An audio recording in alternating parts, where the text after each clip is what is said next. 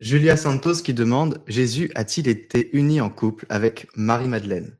Alors, euh, ça, la question remonte Il y en a qui se posent la à, question. à un, vieux film, euh, euh, La tentation de- du Christ. Et dans ce film, on montre Jésus dans, sur la croix qui rêve de Marie-Madeleine. Marie-Madeleine est une, une prostituée qui a été, selon la tradition hein, de l'Église, dit que Marie-Madeleine, c'est la prostituée qui s'est convertie et qui a reconnu en Jésus son sauveur. Donc, elle devient disciple de Jésus. Mais euh, nulle part dans la Bible, on montre, on dit que Jésus a été marié avec euh, Marie-Madeleine. Donc, euh, Jésus est le Fils de Dieu, est le Sauveur.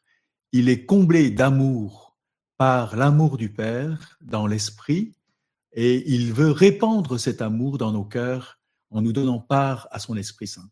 Donc Jésus, il ne manque rien, il n'a aucune faim, aucune soif, sinon la soif de l'amour du Père et la, soif de la foi. hein. C'est ce qu'il dit dans la rencontre avec la Samaritaine.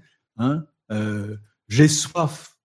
Et il dit bien, si tu savais, hein, celui à qui tu parles, c'est lui qui t'aurait donné de l'eau vive, il t'aurait donné de l'eau vive et tu n'auras plus à, à- voilà, à, venir puiser hein, cette eau euh, de la vie normale. hein. Il- tu auras la foi et tu auras, par cette foi, tu seras uni à moi. C'est ce qui est essentiel.